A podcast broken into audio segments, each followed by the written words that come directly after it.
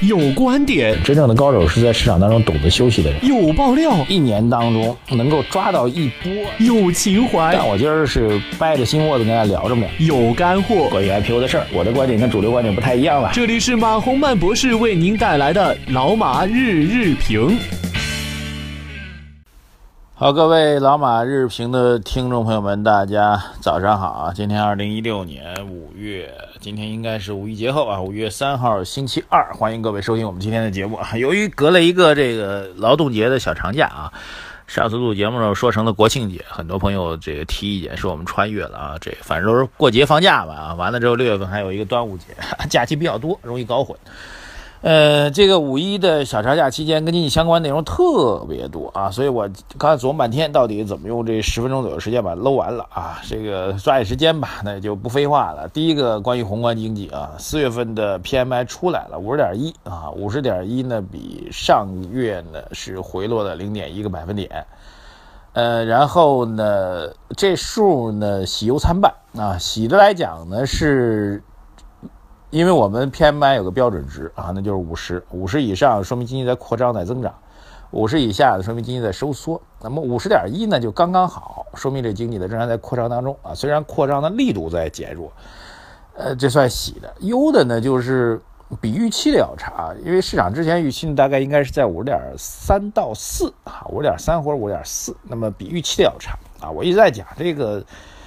经济增长的这数据啊，各位一定要明白其中一个道理，就不是看那绝对数，绝对不是看绝对数啊。这话听起来有点绕口啊。我们看宏观数据出来，一定是看相对数。这相对于什么呢？相对于人们的期待。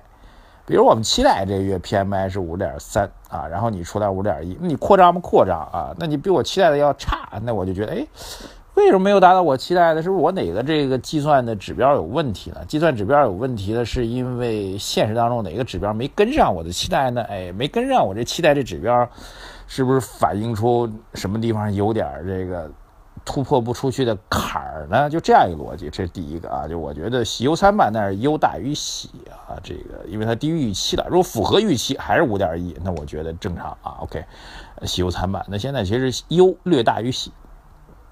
然后在节前呢，这政治局啊，政治局开了一次会议，会议呢专门研究经济的啊。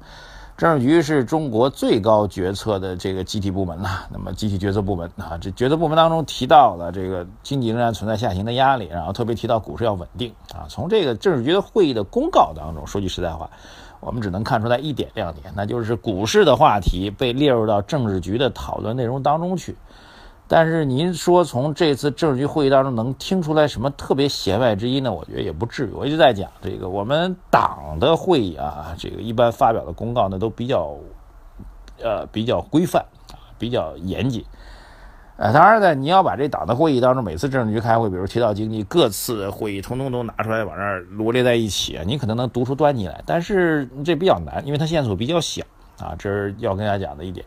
还有一点就是，如果我们去读一些国务院的会啊，国务院属行政部门啊，它跟这个执政党的这会议呢是略有不同的。那么国务院的会议当中，特别是新华社的报道当中，甚至会加一些个性化的东西，比如李克强总理怎么怎么着了，李克强总理怎么怎么怎么的，对他会有一些非常那个，呃，这个类似于老百姓说话一些词儿啊，那些词儿就比较重要。啊，一般党的会议出来都比较，因为党负责指导思想嘛，战略指导思想的，所以他的这个措辞呢一般都比较严谨。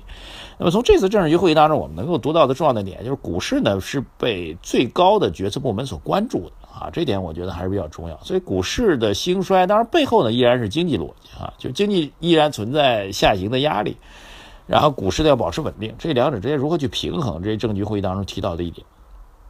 那提到宏观呢，我们今天要讲的第三个内容呢，就是所所以说五一之后这内容特别多啊。第三个内容就是四月份已经过去了，然后在四月份这期待当中，确实没有降低存款准备金率啊。包括今天我早上在读报告的时候，还看到有机构在说，既然政治局会议当中提到了经济存在依然存在下行的压力，那你干嘛四月份不去降存准呢？那我就要回答了，我说这就是确实是这样一个问题，一季度经济数据在走好啊，包括二季度，我们现在正在处于二季度了啊，呃，二季度的中间一个月了啊，还有俩月，二季度结束了，哎呦，这日子过得真快啊，二季度结束，半年就过去了，哎呦喂，感慨一下啊，这个所以二季度的经济依然在增长当中，在这过程当中呢，没有必要再去采取过度强烈的货币政策啊。这是我们对于整个的宏观的方面的解读啊。接下来解读一个事儿啊，就是大家都知道啊，这个在周末的时候啊，在美国奥马哈啊召开了这个巴菲特的股东大会。巴菲特今年已经八十几了，八十六了啊，他合伙人芒格应该已经九十二、九十三了吧。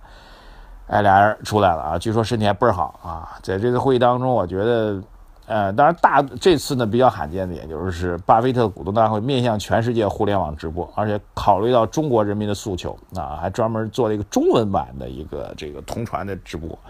那天晚上我还睡得比较晚，我十点钟专门打开了这个视频和音频来听一下啊，结果呢这有点失望哈，失望倒不是说这对巴菲特有多失望。啊，当然对巴菲特也有失望，因为巴菲特每年这股东大会其实讲的东西都差不多，说实在话都差不多。因为毕竟我们不是这个伯克希尔哈撒韦公司的股东啊，很多股东现场提的问题，他是关心这家公司啊，就是因为我们不是股东嘛，这当然我们也不可能成为股东了。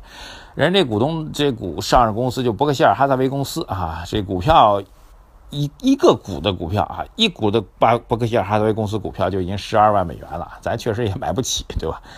所以大多数的问题其实都在股东在问他具体公司经营上面的问题，比如你为什么投这家公司啊，对不对？你你你你选择这样一个并购是什么理由啊？这些问题其实跟我没什么关系。特别他投那些公司呢，很多都是纯美国公司，我们也不了解，所以大多数不了解。当然，这会议当中你说这个这是第一个，就是他占据了这巴菲特股东大会的绝大部分，我觉得这是一个。就是可能会让我们中国人觉得比较灰色一点。另外一点就是那中文翻译啊，就是所有的这个视频端还有音频端，现场直播那中文翻译都是这个雅虎吧，应该是雅虎财经提供的一个中文翻译。那翻译实在是硬的不得了啊！我估计是确实应该是一中国人吧，但是在美国生活时间长了。